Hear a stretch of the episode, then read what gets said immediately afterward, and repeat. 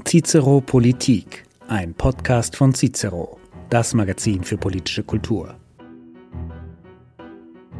Die Migration bleibt eines der brisantesten und umstrittensten Themen in der deutschen Politik. Nach der ersten großen Flüchtlingswelle der Jahre 2015, 2016 hieß es von der damaligen Kanzlerin Angela Merkel, eine solche Situation dürfe sich nicht wiederholen. Doch in den vergangenen zwei Jahren ist es eben doch wieder passiert. Hunderttausende Asylsuchende sind nach Deutschland gekommen. Die meisten von ihnen werden wohl für immer hier bleiben. Und der Anteil an Menschen, die kein Anrecht auf Schutz in der Bundesrepublik haben, ist unverändert hoch. Inzwischen steuert die Ampelkoalition gegen. Es gibt Grenzkontrollen oder Bezahlkarten statt Bargeld für die Migranten. Und der Bundeskanzler will, wie er es selbst formuliert, massenhaft abschieben. Trotzdem ist die gesellschaftliche Situation angespannt, die Debatte teilweise vergiftet. Wie kommen wir da wieder raus? Sind die Grenzen der Integrationsfähigkeit längst überschritten? Oder können und sollten wir noch viel mehr Menschen aufnehmen? Darüber spreche ich heute mit Lea Reisner von der Linkspartei. Sie kandidiert für das Europaparlament, arbeitete von 2017 bis 2022 als Einsatzleiterin und Krankenschwester auf Seenotrettungsschiffen von Sea-Watch und anderen. Außerdem ist Lea Reisner Co-Autorin des Buches Grenzenlose Gewalt, der unerklärte Krieg der EU gegen Flüchtende. Ich begrüße Jens Spahn, stellvertretender Vorsitzender der CDU-CSU-Fraktion im Deutschen Bundestag und früherer Bundesgesundheitsminister. Er sagt, die Migration sei eine Existenzfrage für unsere Demokratie und, Zitat, die Zeit für Formelkompromisse ist vorbei. Ebenfalls zu Gast ist Jens Marco Scherf, Landrat im unterfränkischen Miltenberg, womit er zu jenen Politikern gehört, die sich wirklich vor Ort mit der Migrationsproblematik auseinandersetzen müssen. Jens Marco Scherf sieht angesichts der schieren Flüchtlingszahlen kaum noch eine Möglichkeit, die ankommenden Menschen zu integrieren und kritisiert deshalb die Haltung seiner eigenen Partei. Er gehört nämlich den Grünen an. Herzlich willkommen Ihnen allen dreien. Herr Scherf, beginnen wir mit äh, den aktuellen Begebenheiten. Und da gibt es Streit um die Bezahlkarte für Flüchtlinge, also um die Frage, ob man statt Geld nur noch Sachleistungen an Asylbewerber geben soll. Ihre Partei, die Grünen, sträuben sich gegen eine bundeseinheitliche Regelung. Wie handhaben Sie das bei sich im Landkreis? Welche Erfahrungen haben Sie vor Ort gemacht? Mit der Bezahlkarte haben wir im bayerischen Landkreis Miltenberg natürlich noch keine Erfahrungen gemacht, aber wir erwarten die Einführung bayernweit. Momentan wird es in Bayern in den kommenden Wochen in vier Landkreisen pilotmäßig ausprobiert. Äh, ich unterstütze das auch, denn wir erhoffen uns davon eine Vereinfachung, dass wir nicht mehr hundertfach jeden Monat Bargeld auszahlen müssen. Das ist einfach ein hohes Sicherheitsrisiko und es ist eine hohe Belastung, egal ob im Landratsamt, in den Rathäusern vor Ort. Und am Ende bin ich auch davon ausgegangen, dass es jetzt eigentlich reibungslos und unverzüglich umgesetzt wird. Denn das war ja eine der äh, Entscheidungen in dem Maßnahmenbündel Anfang November bei der Ministerpräsidentenkonferenz. Herr Spahn, sind Bezahlkarten ein effizienter Schritt, um die Migration zu drosseln? Sind Geldleistungen ein Pull-Faktor? Was versprechen Sie sich von dieser Regelung, wenn sie denn kommt?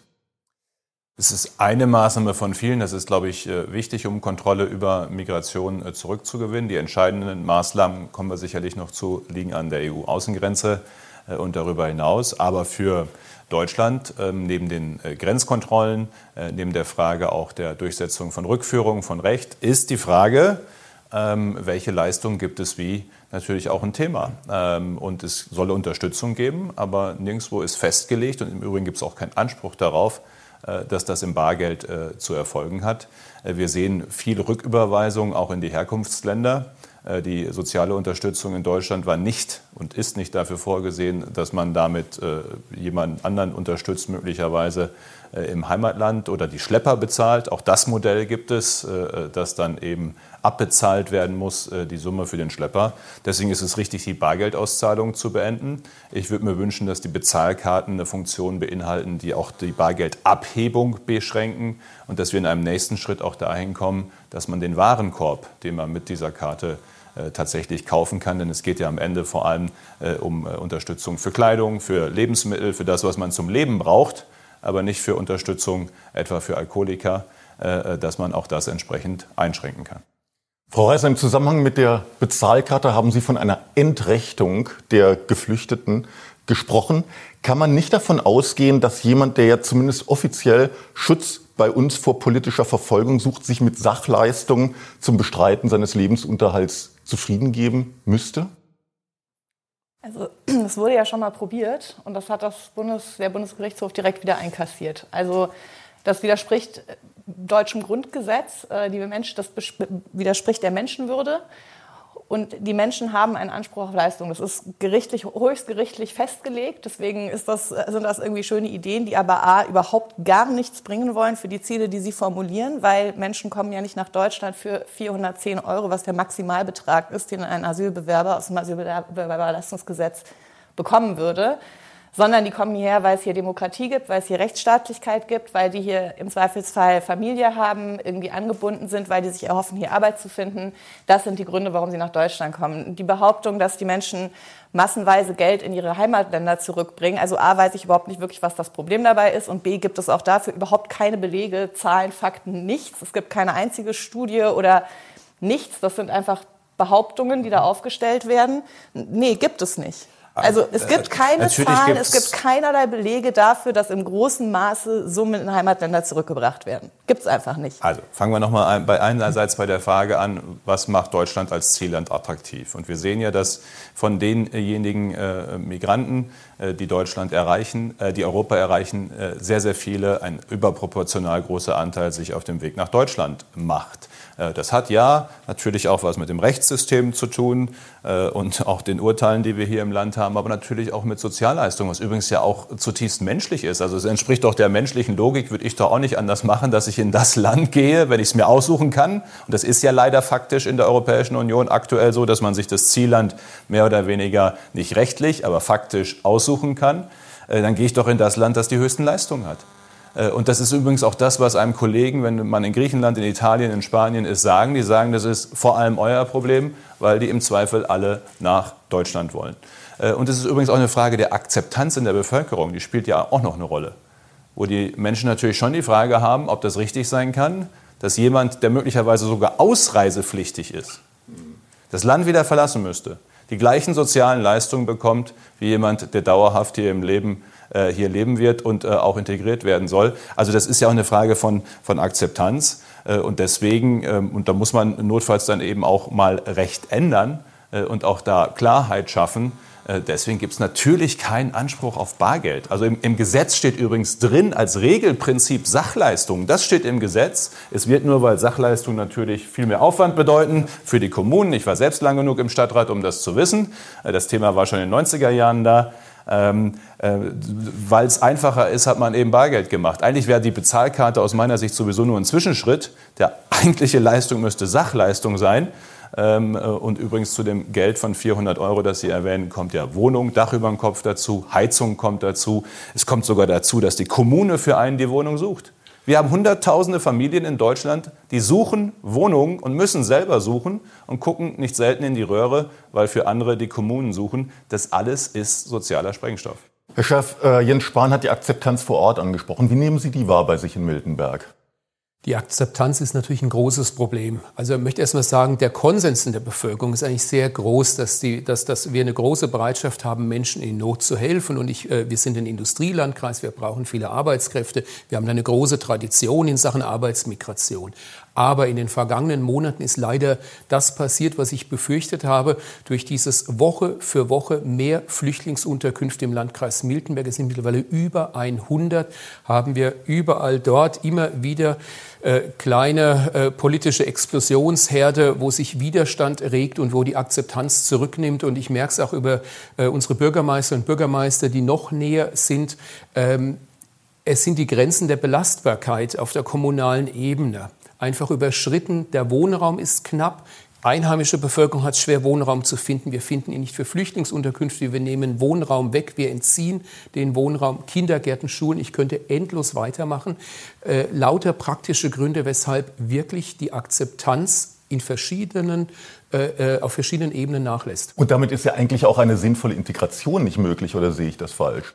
Das ist ja am Ende das Problem. Wir müssen ja all die Menschen und bei uns ganz konkret bezogen auf einen Landkreis mit 130.000 Menschen, jede Woche kommen 40 neue Geflüchtete dazu. Für alle müssen wir neue dezentrale Flüchtlingsunterkünfte finden, weil selbst bei den anerkannten wir finden keinen Wohnraum, es werden also 40 mehr.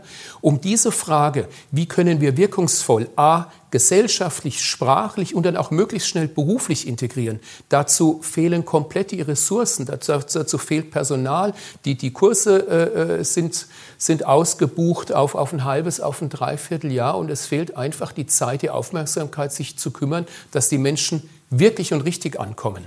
Übrigens eins für die Debatte wichtig.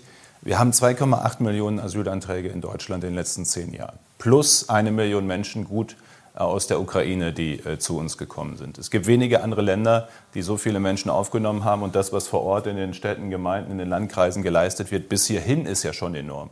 Die Integrationsaufgabe, weil Sie das angesprochen haben, ist riesig. Das ist ja nicht nach zwei Wochen Integrationskurs getan.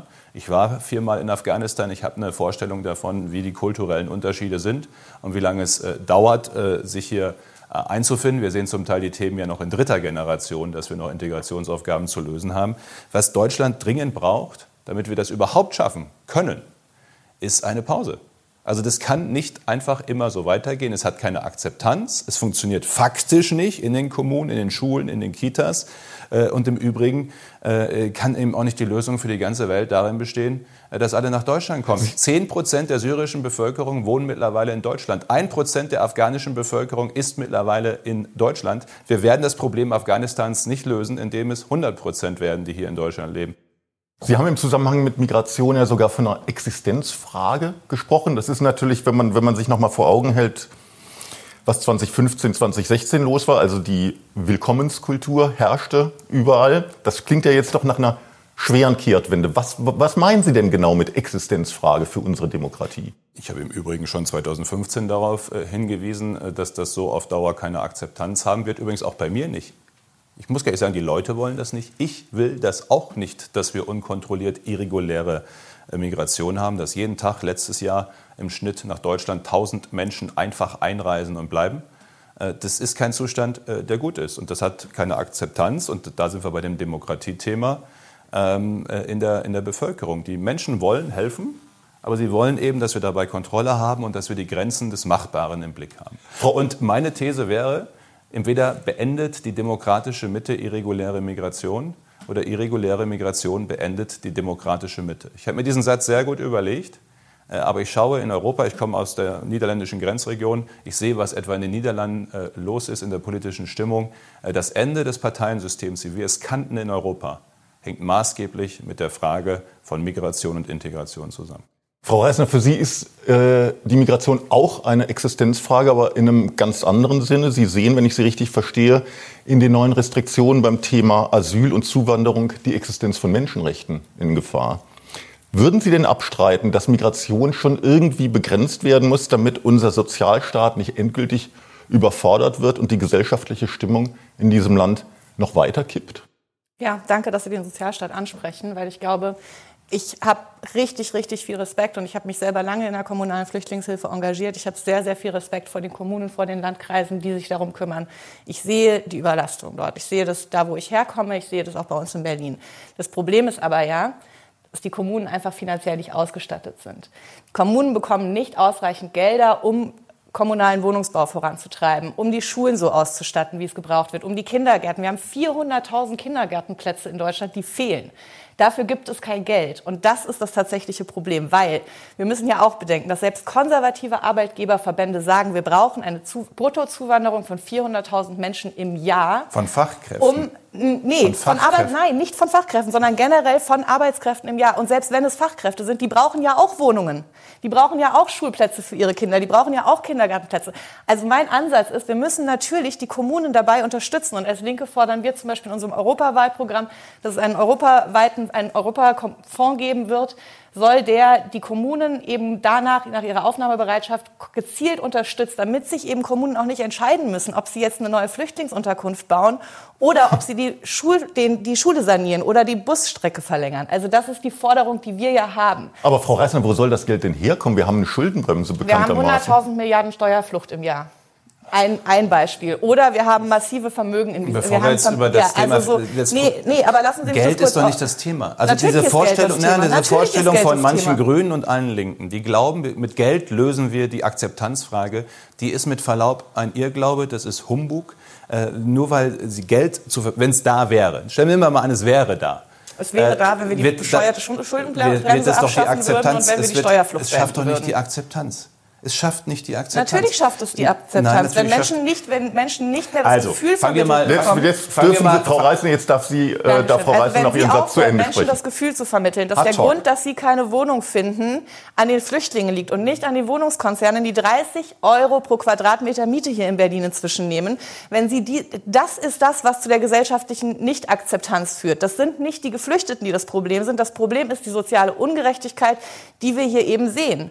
Das ist das Problem. Und doch sehr, sehr viel davon lässt sich mit Geld bekämpfen. Gar keine Frage. Völlig gar keine Frage. Und das Geld wäre da. Man könnte diese Schuldenbremse reformieren, die totaler Bl- Blödsinn ist. Man könnte mal was gegen die Steuerflucht in diesem Land tun. Man könnte mal verhindern, dass Unionspolitiker irgendwelche verrückten Mautideen haben, womit sie 240 Millionen Euro irgendwie in den Wind schießen. Also da gibt es eine Menge Optionen, wie man das Geld irgendwie zur Verfügung stellen könnte, um die Kommune darin zu unterstützen, die Menschen vernünftig unterzubringen, ohne dass so ein Konkurrenzkampf zwischen Leuten wie mir, einer Krankenschwester, und den Geflüchteten ausgemacht wird. Also der Weil- Zusammenhang zwischen, der Zusammenhang zwischen Maut und Migration, der war mir bisher neu, aber das ist ja auch wir haben ein darüber geredet, wo interessanter das. Geld herkommen soll. Das Ja. war ein Beispiel. Also erst einmal, ähm, erst einmal, was übrigens die Kommunen erleben, weil wir Rezession haben, ist, dass zum ersten Mal seit zehn Jahren in Stadträten, in Gemeinderäten, in Kreistagen wieder gespart werden muss. Und die Situation ist gerade die, dass in den Haushalten gespart werden muss beim Ehrenamt, bei der Sportförderung, äh, beim Heimatverein und gleichzeitig die Kommunen alles tun müssen und übrigens richtig viel Geld ausgeben müssen, äh, um für äh, Menschen, die irregulär zu uns gekommen sind, sind übrigens nicht alles Geflüchtete. Es fängt ja schon bei der Wortwahl an. Anerkennungsquote 50 Prozent. Das heißt, etwa 50 Prozent sind nicht Bereinigt Geflüchtete 70 und werden wieder, werden wieder ausreisen äh, müssen. 13.000 Äh, aber unabhängig davon 13.000 macht, macht diese. Mischung Kommunen müssen sparen, weil Gewerbesteuer einbricht und gleichzeitig richtig viel Geld ausgeben, äh, um diese Aufgabe irgendwie zu bewältigen. Äh, Das wird noch äh, richtig explosiv in den nächsten Monaten und Jahren. Zum Zweiten 100.000 ukrainische Kinder allein in Nordrhein-Westfalen zusätzlich. Das sind 4.000 Schulklassen. Da geht es doch nicht nur um Geld. Wo sollen denn die Lehrer herkommen? Eine Lehrerausbildung dauert sieben Jahre. Wir sehen mittlerweile in den PISA-Studien die Ergebnisse von dieser großen Zahl an Migration. Niemand hat doch was dagegen, wenn das sozusagen in einem, äh, in einem Maß ist, mit dem wir gemeinsam umgehen können, dass Integration gelingt. Aber Integration gelingt halt nur dann, wenn die Mehrheit in der Schulklasse noch Deutsch spricht äh, und dann auch klar ist, wo hinein integriert wird. Äh, Und mit dieser großen Zahl, allein in Schulen und Kitas, sind wir mehr an der Grenze des Machbaren, auch jenseits von Geld. Und ein Thema bleibt, auch wenn die Linke das nicht so gern hört, es gibt ein Akzeptanzthema.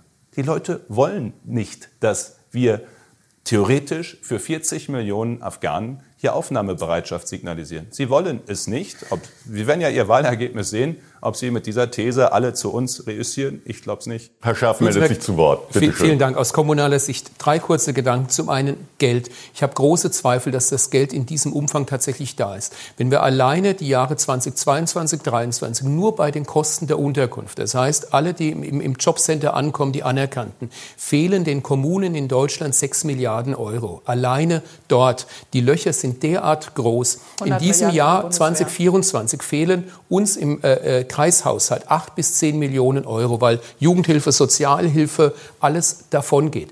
1,1 Millionen Euro Integrationspauschale, also ein Achtel oder ein Zehntel nur. Das Geld fehlt wirklich. Punkt Nummer zwei. Wenn wir das ganze Geld hätten, das de facto aber in, der, in dem Umfang nicht da ist, uns fehlt ja am Ende das Personal und uns fehlen die Strukturen. Die Pause, von der Herr Spahn spricht, ich meine, die Pause werden wir in der Form nicht bekommen. Aber wir müssten wirklich mal uns Zeit nehmen zu evaluieren, wie funktioniert die Integration gut und warum sind einige von 15, 16, 17 aus diesen Jahren noch nicht in den Beruf integriert, um unsere Integrationsinstrumentarien, berufliche Gesellschaftsintegration besser zu machen. Und das dritte Thema, Akzeptanz und, und die Struktur. Wir bekommen das nur gelöst, wenn wir andere Instrumente, wenn wir Ordnung reinbekommen, wenn die Bevölkerung in großen Teilen den Eindruck hat, Wir haben die Lage nicht im Griff als Staat, weder auf Bundes- noch auf kommunaler Ebene. Wir reagieren nur. Dann gehen uns die Menschen zunehmend von Bord und wir haben wirklich ein gesellschaftliches Akzeptanz. Jetzt würde ich da gerne noch mal nachfragen, Herr Scherf. Ja. Ähm, Ihre Partei, also die Grünen, war ja immer besonders offen, was das Thema Migration angeht. Ich erinnere ja. mich, das ist noch gerade mal drei Jahre oder so her, da hat die heutige Parteivorsitzende Ricarda Lang sich vor das Kanzleramt gestellt mit einem Plakat, wir haben Platz. Ähm, sind Sie denn mit den Erfahrungen, die Sie ganz konkret machen als Landrat vor Ort, mal auf Ihre Partei, auch auf die Partei Oberen zugegangen und haben versucht, denen zu sagen, passt mal auf Leute, irgendwie äh, machen wir uns da was vor als grüne Partei? Ja, natürlich. Aber mir ist ganz wichtig, das mache ich ja gerade aus meiner Verantwortung, wirklich von meiner Überzeugung, dass wir als ich persönlich und ich es als Gesellschaft in Europa für wichtig halte. Wir wollen Menschen in Not helfen, so wie wir es wirkungsvoll können. Und wir brauchen ganz, ganz dringend Arbeits- und Fachkräftemigration. Um diese Grundlagen zu erhalten, habe ich schon im November 22 mich natürlich an meine Landes- und Bundesebene gewandt, habe darauf hingewiesen, dass ich da jetzt im Schatten der Ukraine Geflüchteten, das ging in dem Sommer 22 schon los, dass, dass die, die Flüchtlingszahlen enorm gestiegen sind. Ich gesagt, da kommt ein großes Problem auf uns zu. Wir haben nicht die Strukturen, wir haben nicht die Ressourcen. Das geht alles durcheinander. Arbeitsmigration, Fluchtmigration. Wir brauchen da ganz, ganz dringend Ordnung und Struktur. Aber Sie konnten nicht durchdringen. Genau. Man muss auch ein Scheitern eingestehen. Aber das Problem ist ja, wenn ich die Frage stelle an Kollegen von den Grünen oder der SPD, bei der Linkspartei habe ich es ehrlicherweise schon aufgegeben. Äh, die Frage stelle, gibt es eine Grenze des Machbaren? Also das ist ja die Grundlage der Debatte. Haben wir ein gemeinsames Verständnis, dass es, ob es eine Grenze dessen gibt, was wir als Gesellschaft schaffen können, ganz praktisch on the ground, wie man so schön sagt, in der Kita, in der Schule, auf dem Arbeitsmarkt, bei der Integration von Menschen aus völlig anderen Kulturen? Man sollte die Größe der Aufgabe nicht unterschätzen. Gibt es eine Grenze des Machbaren, ja oder nein? Die schaffen es nicht, auf diese Frage Ja zu sagen. Wer also davon ausgeht, dass es nur um Geld geht, und wenn genug Geld da ist, kriegen wir alles hin, dann ist Platz genug da, aber dann läuft es schon und nicht die Grenze des Machbaren und die Grenze dessen, was auch Akzeptanz hat, sieht.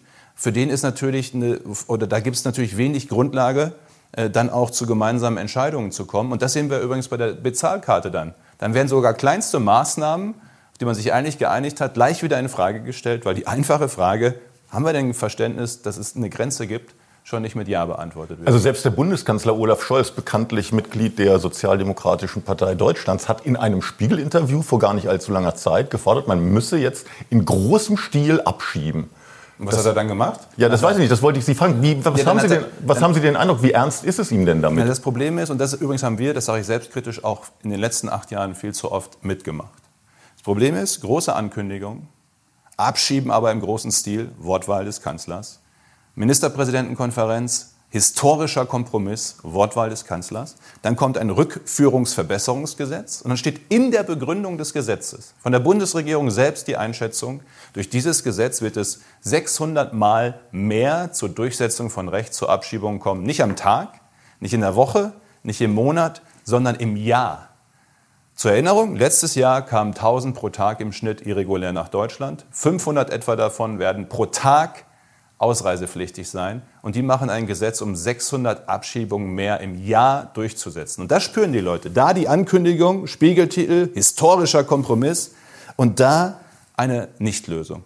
Und diese, und ich sage nochmal, das hatten wir in den letzten acht Jahren zu oft. Wir waren auch daran beteiligt, dass sozusagen Reden, Pressekonferenz in Berlin und das, was faktisch vor Ort passiert, nicht zusammenpasst. Und das muss man auch jetzt dem Kanzler vorwerfen. Genau das ist das, was massiv Vertrauen kostet. Und das sehen wir im Übrigen ja auch in der politischen Stimmung im Land. Frau Eisner, wie ist das bei Ihnen angekommen? Sie haben das ja wahrscheinlich auch gesehen, der Kanzler auf dem Spiegelcover, wir müssen in großem Stil abschieben. Das ist Populismus pur. Es gibt aktuell in Deutschland 16.000 Menschen, die vollziehbar ausreisepflichtig sind. Also 16.000 Menschen, bei denen es keine Abschiebehindernisse gibt. Ich halte diese Debatte für absolut und komplett am Thema vorbei von den Problemen, die wir gerade haben. Also komplett. Weil dann schiebt man diese 16.000 Leute ab, die man gerade abschieben könnte, weil es eben keine Abschiebehindernisse gibt. Und dann hat man immer noch keinen bezahlbaren Wohnraum, dann hat man immer noch keine Kita-Plätze, dann hat man immer noch keine irgendwie Schulen saniert, dann hat man immer noch nicht den ÖPNV ausgebaut, dann hat man immer noch die Klimakrise bekämpft, die übrigens eine der Hauptfluchtursachen ist. Also so, ich halte diese Debatte einfach für komplett am Thema vorbei, über das ja, wir eigentlich reden Warum müssen. ist das Klima die Hauptursache für Flucht und Migration? Also die Weltbank sagt, dass wir bis 2050 voraussichtlich 143 Millionen Menschen äh, haben werden, die aufgrund der, des Klimawandels fliehen müssen, Halten weil wir ihre Länder fest, nicht dass die mehr bedroht 2,8 sind. Millionen, die in den letzten zehn Jahren nach Deutschland gekommen sind, nicht zuerst wegen Klimafragen nach Äh, Deutschland gekommen sind. durchaus auch, durchaus aber- auch. Das weiß man Ja, wir einfach werden- noch nicht, weil es noch keine werden ja nicht die- Klimaflucht noch nicht als Fluchtursache ja nicht- anerkannt ist. Ja, das fehlte So. auch noch, dass wir noch weiter Ja, äh, das Thema. ja, das ich, tut's. ich weiß, dass Sie sich das wünschen. Die Ursprünge der Genfer Flüchtlingskonvention, da ging es um politische Verfolgung. Mittlerweile können wir Menschen nicht zurückführen, zum Teil durch Gerichtsurteile, weil sie in sozial schwierigere Situationen kommen. Wenn wir das so alles ausdeuten, was ich menschlich verstehe, aber das bringt uns rechtlich in Situationen, dass wir eben tatsächlich Abschiebungen an vielen Stellen äh, gar nicht mehr äh, durchsetzen können und dass wir natürlich völlig handlungsunfähig werden. Und wir können das noch ein paar Jahre so machen. Wir können das noch ein paar Jahre so machen, Verfassungsgerichtsurteil, Europarecht, ausweiten. Äh, dann werden wir nur eines erleben, dass keiner von uns dreien hier mehr überhaupt in der politisch verantwortlichen Situation sein wird, irgendwas zu regeln, äh, weil keinem von uns hier irgendjemand mehr irgendwas anvertraut, äh, sondern dann werden es die Populisten und im schlechtesten Fall die Extremisten äh, von ganz rechts sein. Und deswegen kann ich nur dazu ermuntern, nicht nur ermuntern, ich, ich bitte geradezu darum, dass wir in der demokratischen Mitte des Landes endlich zu Entscheidungen kommen, die dieses Thema lösen. Und nicht in der Pressekonferenz, sondern in der Sache, durch nationale Maßnahmen und durch Maßnahmen an der EU-Außengrenze. Sonst wird in ganz Europa äh, es noch ein sehr, sehr böses Erwachen geben. Und wir sehen es ja auch schon in vielen Ländern, was dort in den Wahlergebnissen passiert. Sie können auf Dauer, übrigens in der Klimapolitik auch nicht, nicht gegen eine Mehrheit der Menschen Politik machen. Das mag die Linke sich wünschen. Ich meine, Sie haben drei Prozent in den Umfragen und wollen der Welt erklären, was zu tun ist. Das hat keine Akzeptanz. Herr Scherf, Akzeptanz, ja oder nein? Ich glaube, es ist ganz wichtig. Also es ist zum einen, wir, wir müssen handeln, wir brauchen andere Strukturen, auch um Menschen zu helfen. Ja, also wenn wir die gesellschaftliche Basis dafür haben wollen, dass wir politische Mehrheiten dafür haben, dass wir Menschen in Not im Rahmen des Möglichen bei uns, aber wir müssen auch vor Ort. Und da ist es natürlich auch wichtig, sich damit auseinanderzusetzen. Die Situation internationaler Kriege und klimabedingter Verwerfung, das wird nicht besser werden in den kommenden Jahren. Ja, aber das andere ist, ohne dass wir diese Strukturen schaffen, ja, werden wir die gesellschaftliche Akzeptanz verlieren. Und deswegen brauchen wir andere Strukturen, wie Menschen zu uns kommen. Zum einen, wie Menschen in Not zu uns kommen, aber auch Arbeitsmigration. Und auch dafür müssen wir werben. Wir dürfen nicht den Eindruck erwecken, dass es jetzt darum geht, Migration ja oder nein. Es geht darum, dass wir Migration in geordnete Bahnen lenken. Also nicht, dass wir die, die, die falsche Erwartung in Teilen der Bevölkerung wecken. Wir haben jetzt eine politische Entscheidung, wir können auf Migration verzichten. Das schaffen wir mit unserer Demografie überhaupt nicht. Aber wir müssen jetzt handeln und am Ende, und wenn dann irgendwann mal wieder eine Pause kommt, dazu gehört ja auch, dass wir uns eingestehen müssen, äh, nach den Jahren 2016, 17, dass wir die Pause, dass deutlich weniger Flüchtende nach Deutschland gekommen sind, dass wir die nicht dazu genutzt haben, genau hinzuschauen, was funktioniert gut und wo müssen wir dringend nachbessern. Da stimme ich ja auch zu bei mir als Landkreis mit einer großen Migrationsgeschichte. Manchmal muss man auch bei Familien in der dritten Generation und sieht, dass es nicht funktioniert. Teilweise müssen wir sogar deutschstämmigen Familien mittlerweile beibringen, dass Sprache ein ganz wichtiges Medium ist. Ich finde es das gut, dass Sie das ansprechen, das Thema, wie kommen die Menschen überhaupt zu uns? Und da möchte ich Sie fragen, Frau Reisner, Sie haben es ja wirklich erlebt. Sie waren jahrelang Seenotretterin auf einem Schiff, haben Migranten aus dem Wasser, ertrinkende Migranten mutmaßlich, würde ich sagen, aus dem, aus dem Wasser gerettet. Was, wie, wie haben Sie denn diese, wie haben Sie die Situation denn vor Ort erlebt? Ja, ich habe äh, überlegt, was ich jetzt erzählen werde. Oder was die, und ich möchte gerne das gleich noch politisch einordnen. Es wäre total nett, wenn ich einmal aussprechen dürfte, weil ich würde gerne eine Geschichte erzählen, die mir sehr, sehr, sehr nahe gegangen ist.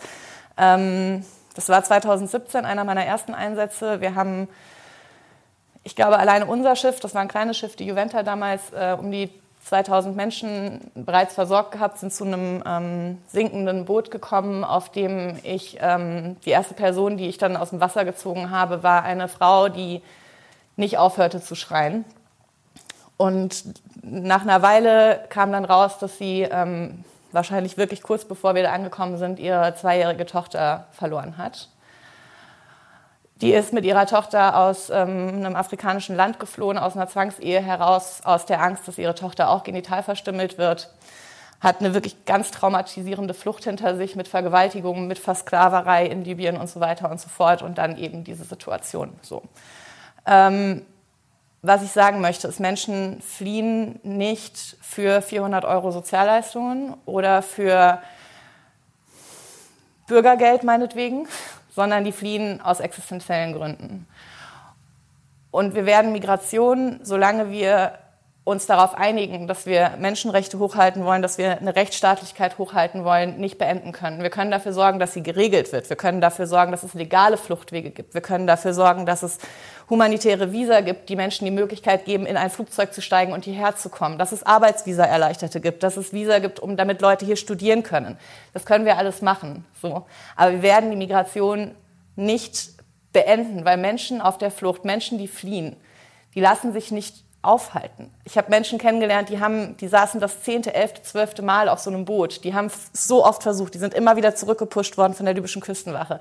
Die probieren es so lange, bis sie sterben oder hier ankommen, weil die eben in existenziellen Krisen sind. Und das ist, das ist mir einfach wichtig, das einmal so gesagt zu haben, weil Sie haben es gerade gesagt, ich halte das auch für eine Existenzkrise. Und ich glaube, wir haben, stehen nämlich nicht vor der Entscheidung, Migration beenden oder die demokratische Mitte verlieren oder was auch immer Sie da gerade gesagt haben, sondern ich glaube, wir stehen vor der Entscheidung, wollen wir Menschenrechte und die Rechtsstaatlichkeit hochhalten? Weil wenn ja, dann werden wir die Migration nicht beenden können. Das ist eine, das ist eine populistische Erzählung, die nicht funktioniert und die eben dafür sorgt, dass wir jetzt gerade wieder massiven Anstieg der Angriffe auf Geflüchtete haben. So, also Deswegen, das ist gesellschaftlicher Zündstoff und ich halte das für gefährlich. Herr Spahn, Sie sind Mitglied einer christlichen Partei, der CDU.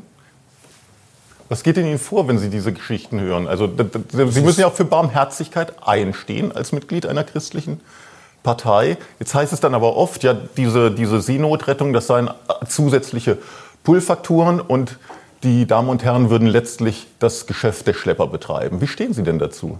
Also erstmal ist es natürlich das furchtbare Schicksale, und auch im Übrigen Bilder, die, die, wir sehen von Ertrinkenden, von der Situation im Mittelmeer. Und ich verstehe auch im Übrigen jeden. Vielleicht würden wir in der gleichen Situation uns auf den gleichen Weg machen, das gleiche äh, versuchen, der äh, sich auf diesen Weg äh, macht. Ähm, ich weiß aber auch, ähm, zur Barmherzigkeit gehört auch die Fähigkeit, überhaupt helfen zu können, sich nicht zu übernehmen. Um was zu teilen, muss man erstmal was zum Teilen haben. Und am Ende muss es auch Akzeptanz haben. Und es gibt ein Menschenrecht nicht, das sich sein, sein Land auszusuchen, sein Zielland. Das gibt es nicht. Also wenn wir den Maßstab anlegen, äh, überall da, wo es schlechter ist als in Deutschland, äh, gibt es sozusagen einen Anspruch darauf, äh, sich auf den Weg nach Deutschland zu machen, dann wird das nicht funktionieren. Und deswegen gehört zum Christlichsein für mich auch gesunder Menschenverstand und einen Blick für das zu haben, was machbar ist. Ich bin sehr dafür, Staaten zu unterstützen, dass auch dort es eine bessere Entwicklung erstmal geben kann, auch regional. Äh, aber wir können eben nicht am Ende Verantwortung für alle äh, Regionen der Welt nehmen. Und übrigens zur Grenzschutz, wenn ich mal eins sagen darf. Es gibt eine Grenze, an der suchen gerade 1,4 Millionen Menschen verzweifelt Schutz. Und da kommen null rüber. Das ist die ägyptische zum Gazastreifen. 1,4 Millionen Menschen, Glaubensbrüder der Ägypter. Und Ägypten sagt nein. Und diese Grenze ist dicht.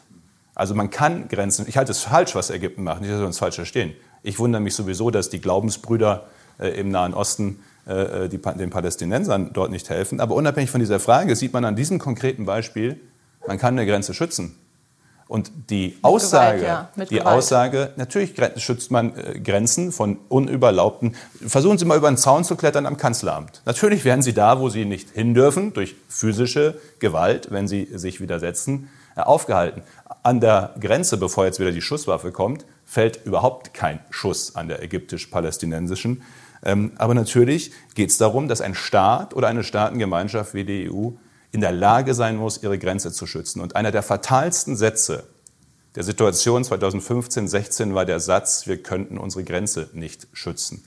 Ein Staat muss in der Lage sein, wenn er will, wenn er sich dazu entscheidet, seine Grenze zu schützen. Und ich fände es sehr, sehr wichtig, wenn wir dieses Bewusstsein auch wieder miteinander hätten. Und all die, die sagen, man könne Grenzen nicht schützen, denen empfehle ich einfach einen Blick äh, in den Gazastreifen. Ich sage noch einmal, ich finde es falsch, was Ägypten macht. Aber sie haben ihre Grenze zu. Ich glaube, der Satz Grenzen ließen sich nicht stützen stammte von der damaligen Bundeskanzlerin Angela Merkel. Herr Scherf, ich würde Sie gerne noch mal ansprechen auf Ihre Erfahrungen als Landrat. Können Sie einordnen, wie groß der Anteil derjenigen ist, die wirklich äh, Anspruch auf Asyl, auf, auf Schutz vor politischer Verfolgung haben und wie viele ähm, gekommen sind, weil sie, weil sie nach besseren Lebensumständen schlicht und ergreifend suchen?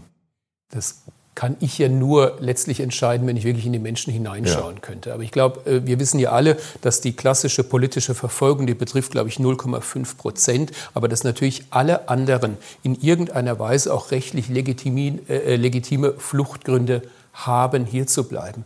Aber wie bitte? Alle anderen? Nein, nicht alle nicht, aber jetzt, äh, äh, die jetzt in der Regel äh, in die kommunale Verantwortung überstellt werden, die zu uns kommen, in der Regel haben die einen Aufenthaltsstatus. Aber selbst da und dieses menschliche Dilemma, also mir ist es schon wichtig, nochmal darauf einzugehen. Ja, das menschliche Dilemma haben auch die Helfer vor Ort bei uns im Landkreis. Wir haben ganz viele sehr engagierte Menschen, die sich aber aufgerieben haben, die nicht mehr können. Und das ist ja das Grunddilemma. Es wird uns nicht gelingen, allen Menschen hier zu helfen. Und äh, was, was, was im Mittelmeer passiert ist, ist ist furchtbar und, und unerträglich. Aber dazu gehört ja auch nur, dass viele Menschen, die ähnliche Schicksale haben, wie Zwangsehen, wie, wie, wie brutal oder auch äh, äh, wirtschaftliche Aussichtslosigkeit, die kommen ja gar nicht dahin. Und deswegen müssen wir auch nur gemeinsam daran arbeiten, dass jetzt nicht dieser, ich glaube, der Radweg in Chile, irgendwo ist ein Radweg, Peru. ja, oder Peru, dass, dass wir im Endeffekt unsere internationale Verantwortung jetzt einfach fahrlässig, populistisch äh, so schlecht reden, weil wir müssen die diese Verantwortung wahrnehmen, aber wo wir auch hinkommen müssen, wir müssen für unsere Wege, für die Arbeitsmigration, denn ganz bestimmt sind unter den Geflüchteten auch Menschen, die einfach für eine bessere Arbeitsrahmenbedingungen, äh, äh, was ich ja irgendwo auch legitim finde, ja. Aber wir müssen andere Bedingungen finden, dass die Menschen zum Arbeiten oder um, um Hilfe in Not zu bekommen, entweder das Mittelmeer oder über russische und belarussische Schlepper durch Osteuropa geschleust werden müssen. Und das ist unsere Aufgabe. Frau Reisner, Sie sind Autorin, Co-Autorin eines Buches mit dem Titel, ich habe es eingangs erwähnt, Grenzenlose Gewalt, der unerklärte Krieg der EU gegen Flüchtende. Warum sprechen Sie hier so martialisch von Krieg? Das ist ja schon ein ganz starker Tobak. Ja, aber also wenn man sich anguckt, wie Frontex zum Beispiel aufgerüstet wurde in den letzten Jahren, also inzwischen hat Frontex ein Budget von 900 Millionen Euro, da könnte man auch eine Menge andere Sachen mitmachen. Ähm, was da an Waffentechnik eingesetzt wird, was da an Überwachungstechnik eingesetzt wird, finde ich schon durchaus hat sehr viel Militärisches. Und das Ziel der EU ist Abschottung. Abschottung funktioniert nicht. Das versuchen wir seit den 90er Jahren, seitdem der Schengen-Raum geschaffen wurde, versuchen wir uns abzuschotten. Das funktioniert nicht. Die Wege werden tödlicher, die Wege werden gefährlicher, die Menschen kommen trotzdem. Denn das Frontex-Budget muss man sich überlegen, das war bei 90 Millionen 2014, inzwischen ist es bei 900 Millionen. Gleichzeitig sind aber die Ankunftszahlen der Menschen in Deutschland wirklich nur marginal gesunken. Nee, die sind sogar noch gestiegen. Also es ist tatsächlich so, es, dieses Sie haben gerade vom gesunden Menschenverstand geredet und ich würde sagen, wir probieren das seit den 90er Jahren. Es hat offensichtlich nicht funktioniert. Lassen Sie uns doch mal überlegen, wie wir es anders machen können. Also wie können wir zum Beispiel legale Einreisewege schaffen? Wie können wir dafür sorgen, dass Menschen, ich bin die Erste, die will, dass Sea-Watch abgeschafft wird. Ich will die Erst, bin die Erste, die sagt, ich möchte keine Leute mehr aus dem Mittelmeer retten, weil, lassen Sie mich bitte Frage. Ich wollte nur ja. eine Frage okay, dazu. dann bin ich gespannt. Zu den legalen Wegen. Ja. Hätten wir denn ein gemeinsames Verständnis, dass es für die legale Wege begrenzt, also begrenzte Kontingente nur geben kann oder gilt das unendlich? Ich glaube, dass das ein Stück weit eine theoretische Frage ist, weil ich denke, oder ich bin mir sehr sicher, wenn man Menschen, also Menschen sind ja wirklich oft viele Jahre auf der Flucht. Von dem Zeitpunkt, wo sie zu Hause sich losgemacht haben, bis sie dann in Europa ankommen, vergehen teilweise fünf, sechs, sieben, acht Jahre. So. Wenn man jetzt sagt, man, man könnte so anfangen, das wäre ein Schritt in die richtige Richtung, zu sagen, man schafft einfach sehr, sehr, sehr viel mehr Kontingente an humanitären Visa, an Visa für Leute, die hier studieren wollen, die hier arbeiten möchten und so weiter. Und ohne diese massiven bürokratischen Hürden. Also das ist ja auch so ein Ding dann könnte man den Leuten eben auch eine Möglichkeit geben zu sagen, okay, ich halte jetzt hier noch zwei Jahre aus, weil dieses Jahr oder nächstes Jahr kann ich nicht nach Deutschland, aber in dem Jahr danach vielleicht Und wir beenden schon. alle anderen Wege. Na, was heißt denn dann beenden? Ich glaube, wir müssten nichts mehr beenden, weil die Leute, wenn sie, die, wenn sie wüssten, dass sie die Möglichkeit haben, legal in die EU einzureisen, es geht ja auch nicht nur in Deutschland um Deutschland, es geht ja wirklich um die EU, weil die wenigsten Leute, das ist ja auch wieder so eine komische Erzählung, dass alle nach Deutschland wollen. Also der allergrößte Teil der Menschen flüchtet ähm, in, sind Binnenflüchtlinge oder Flüchtlinge, die in die benachbarten Länder gehen. Also es ist ja wirklich nur ein Bruchteil der internationalen Migration, die tatsächlich nach Europa versucht. Und auch hier, wie gesagt, spielen dann wieder verschiedene Faktoren eine Rolle, wo die Menschen dann am Ende hingehen. Aber ich glaube, wir müssen darüber sprechen, wie wir eben legale Einreisewege in die EU schaffen können, wie wir auf der einen Seite sicherstellen können, dass das Recht auf Asyl gewahrt wird, weil das ist ein humanitäres Menschenrecht, das wir nicht antasten dürfen, was gerade passiert durch die EU, durch das GEAS-Abkommen gleichzeitig aber eben auch Menschen die Möglichkeit zu geben. Und jetzt noch, ich würde gerne noch einen ganz kurzen Punkt machen, weil wir über Arbeitsmigration gesprochen haben. Ich kenne eine Menge Leute, die seit vielen Jahren in Deutschland sind, von Duldung zu Duldung zu Duldung zu Duldung, alle sechs Wochen, die in Erstaufnahmeeinrichtungen leben seit Jahren, die keine Arbeitsgenehmigung bekommen, obwohl man dafür kämpft mit teilweise Anwältinnen die eben da Plätze, mag bei Ihnen nicht so sein, mag mhm. bei Ihnen nicht so sein, mhm. aber ich kenne da, das, ich ja. kenne das sowohl aus dem Rheinland als auch aus hier Berlin, Miltenberg, äh, nicht Miltenberg, sondern Senftenberg, äh, große Einrichtungen, wohnen viele Leute seit Jahren. Die nehmen da Plätze weg, obwohl sie eigentlich arbeiten möchten kriegen aber keine Arbeitsgenehmigung. Das ist so, das ist so ein Irrsinn, weil auf der einen Seite, ich kenne einige Leute, die würden total gerne arbeiten, die würden putzen gehen, die würden tun, was auch immer irgendwie gerade gebraucht wird, kriegen aber keine Arbeitsgenehmigung. Das ist doch absurd. Während uns eben gleichzeitig überall die Leute fehlen. Also das ist so, ja, gesunder Menschenverstand, da ist er wieder mal nicht am Start. Ich möchte Sie aber trotzdem warnen, dass es jetzt nicht GEAS ist, was irgendwie Menschenrechte in Europa abschaffen will.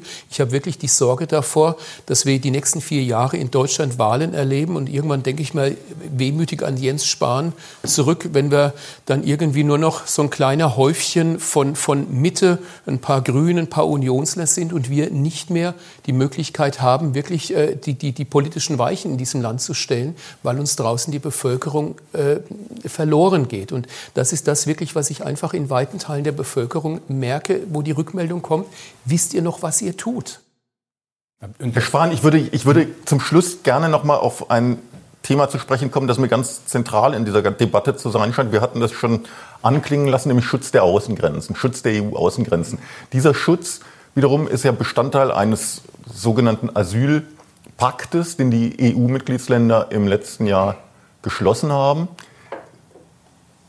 Was glauben Sie, kann dieser Asylpakt überhaupt bewirken? Oder ist das am Ende nur wieder ein Papiertiger? Und wie muss man sich das denn konkret vorstellen, den Schutz der Außengrenzen? Mhm. Denn da hat Frau Reisner ja durchaus einen Punkt. Das wurde versucht jahrelang. Richtig funktioniert hat es nicht. Es wurde ja auch nicht richtig versucht. Ähm, zum Ersten, ähm, das ist ein Schritt, diese GEAS, gemeinsame europäische Asyl wie heißt die Abkürzung noch? System, glaube ich, ist die Gesamtabkürzung. Man benutzt so viele Abkürzungen. Ähm, ist ein Schritt. Vor allem ist es nach zehn Jahren überhaupt mal eine Einigung. Äh, aber ähm, ich empfehle sehr, das nicht zu sehr zu hypen nach dem Motto, das ist die Lösung, denn das ist es nicht. Das ist nur für etwa 20, 30 Prozent derjenigen, die überhaupt die Grenze erreichen, die Verfahren vorgesehen an der Grenze mit zeitlich. Also es macht vielleicht einen Unterschied, aber nicht den entscheidenden. Der entscheidende Unterschied ist, und ich sage nochmal, das ist hart. Ich sage überhaupt nicht, dass das leicht ist oder auch leicht fällt. Es tut im Herzen weh.